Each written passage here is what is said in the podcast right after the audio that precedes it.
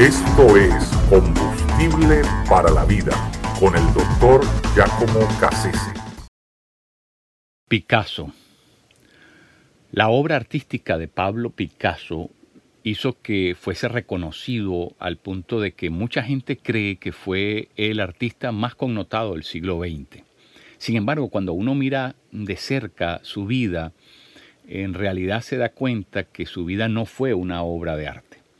Su vida fue bastante eh, desatinada, eh, intrincada eh, y con grandes incoherencias, ¿verdad? Que, que, nos hacen pensar de que, como todo artista, los artistas siempre van a la vanguardia. de alguna manera su personalidad y su estilo de vida eran algo así como un símbolo anticipado de la generación que nos toca vivir en estos tiempos.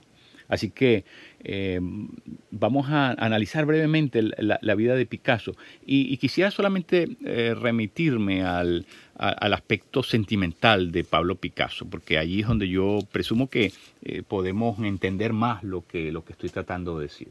¿verdad? todas las mujeres de Pablo Picasso lo, criticaron severamente porque de alguna manera todas decían que él, se había, las había usado, ¿no? no solamente como modelos para sus cuadros, sino las había usado como seres humanos, como personas al servicio de él. Y, todas tenían esa, esa, misma, esa misma idea. La, primera de ellas, eh, con la que se consigue en París, cuando se fue a vivir la primera vez siendo todavía muy joven, él venía de Barcelona, aunque él era de Málaga, pero desde Barcelona eh, en Barcelona frecuentaba mucho la zona rosa de, ¿verdad? de la prostitución en Barcelona, pero cuando llegó a París, em, en, la segunda ocasión que estuvo en París, después que había muerto su gran amigo, su mejor amigo llamado Casagema, eh, este muchacho se había suicidado porque la novia lo había rechazado. Pero eh, algo incongruente, ¿verdad? Es el hecho de que cuando mm, Picasso regresa a París, no solamente se va a vivir al, apartamento que había sido de Casa Gema y que ya estaba, la renta estaba cubierta por un largo periodo de tiempo, sino que además se hace novio eh, de, de, esta, de esta misma persona, llamada Germana. Así que imagínense qué, clase de, ética, ¿no? Quedarse con el apartamento y la esposa, eh, perdón, la novia del, mejor amigo, que había, se había suicidado precisamente por esa causa. Eh, eh, es algo, ¿verdad? Luego pasó otra persona por su vida llamada Fernanda y a Fernanda le siguió Eva y, a Eva le siguió Olga, con quien finalmente se casa, una rusa, bailarina rusa, y, finalmente con ella se casa y, tiene a un, a un, niño llamado Paulo. y, sin embargo, ese, ese matrimonio termina como terminaron las otras relaciones, por, porque eh, Pablo Picasso fue, ¿verdad? Eh, entró en, evidencia de que tenía otros amores paralelos a ese amor. Y entonces Olga desiste de la relación. Ahí llega Dora a la vida de él y, después de, de, Dora llega eh, François, quien le va a dar dos hijos, Claude y Paloma pero eh, el caso de, de, François es bien eh, conocido porque ella incluso escribe un libro, no solamente eh, vocifera acerca de Picasso como todas las otras que terminaron quejándose y muchas de ellas terminaron incluso suicidándose. Pero el caso de François es particularmente interesante porque escribe un libro sobre la vida íntima de Picasso y a, él, a Picasso no le gustó porque ventiló dio a conocer aspectos de su intimidad que, obviamente lo, malponían, lo, de alguna manera dejaban ver una faceta de él que no, como dije, que no era para nada artística. Y, eso por supuesto no le cayó bien.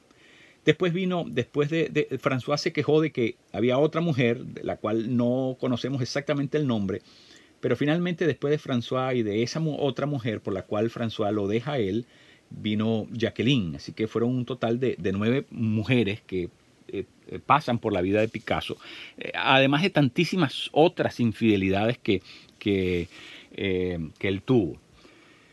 Y, nos cuesta un poco entender por qué, por qué toda esa tragedia, esa, esa manera tan, ¿verdad?, tan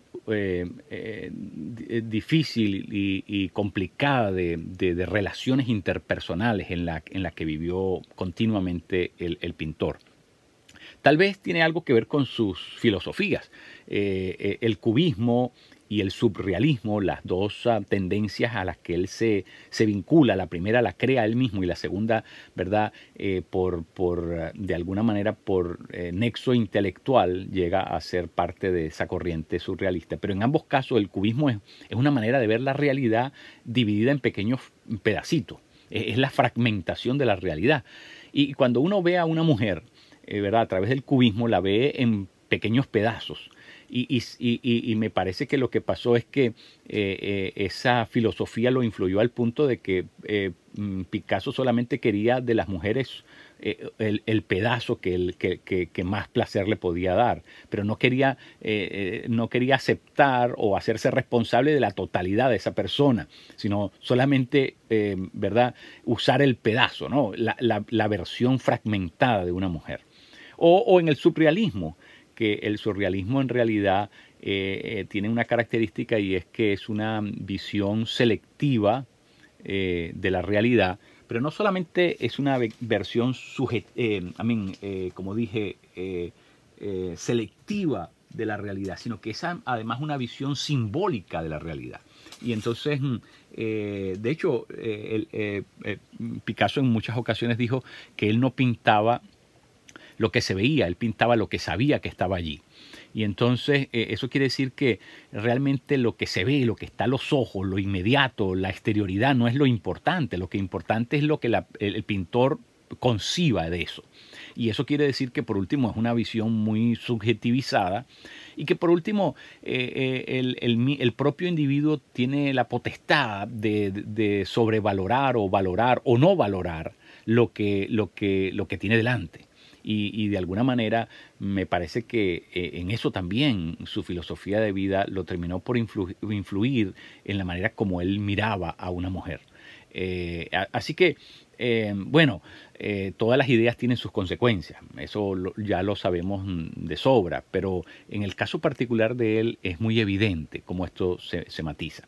Y luego, en el 1953, cuando muere Joseph Stalin, eh, en Rusia, como Picasso se había vinculado al Partido Comunista, le piden que se encargue de hacerle el obituario, ¿no? Esas esquilas eh, eh, fúnebres, ¿no? Y entonces, bueno, él, la hizo, la pintó, pero es muy interesante porque eso puso de manifiesto que, Picasso nunca se pronunció en contra de Stalin, a pesar de que todo el mundo eh, libre conocía eh, lo, que había, lo que había sucedido durante el régimen eh, severo de puño de hierro de Stalin en Rusia, ¿no? no solamente en la Siberia, sino en todo lo que se llama la Unión Soviética porque eh, Picasso sí fue eh, agresivo en criticar a Hitler, ¿verdad? Lo hizo por medio de, del el Guernica en el 1937, después del bombardeo de la unidad ah, Cóndor de, los nazis en España, ayudando a, Franco en la guerra civil española, que había comenzado en el 1936.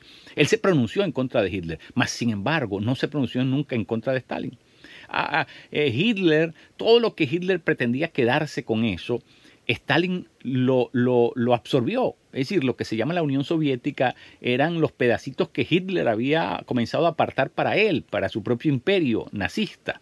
Y, y, y, Stalin nunca los devolvió, es decir, se quedó con todas esas naciones que ya habían caído ¿verdad? Sobre, eh, sobre Hitler, eh, bajo Hitler y que él luego las, las, las reposeyó. Así que eh, fue tan perverso Stalin como Hitler. Sin embargo, de la boca de Picasso nunca salió una crítica. Y esto realmente eh, es algo que, nos hace pensar de que eh, hay unas serias incongruencias en la, en la vida de Picasso. Pero bueno, así es como funciona la mente eh, en, la, en la sociedad eh, posmoderna en la que nosotros vivimos. Y claro, nosotros no podemos hacer una disección, una radiografía de la mente humana, pero eh, entendiendo la manera como yo veo que, que, actuó Picasso, de alguna manera, como dije, nos permite mirar anticipadamente a esta generación en la que nos está tocando vivir. Gente que tiene unos principios y que tiene unas filosofías a su interior que las ha mezclado, ¿verdad? Eh, esas cócteles ideológicos que, que tienen como consecuencia una percepción de la persona, de la persona que le rodea, del ser humano, de su semejante, una, una, versión, una visión bastante erosionada y por lo tanto me parece a mí una visión peligrosa. Y, por eso es que nosotros como gente de fe tenemos que entender, tenemos que entender cómo es que eh, el ser humano vive hoy, piensa hoy, cómo concibe, cuáles son sus valores de fondo porque eh, nosotros también participamos de esta sociedad y el cristianismo está llamado a ser una contracultura es decir, una fuerza que se opone a aquello que la cultura trata de imponer como cierto, verdadero y como, como modus operandi, como estilo de vida. Así que eh, tenemos que eh, entender los signos de los tiempos, entender la dinámica en la que vive el ser humano hoy, porque eh, los Picassos el día de hoy se están reproduciendo a gran escala los Picasso se están reproduciendo eh, como en factoría, es decir, eh, estos estilos de vida están siendo parte de la cotidianidad en el mundo en que nos toca vivir hoy.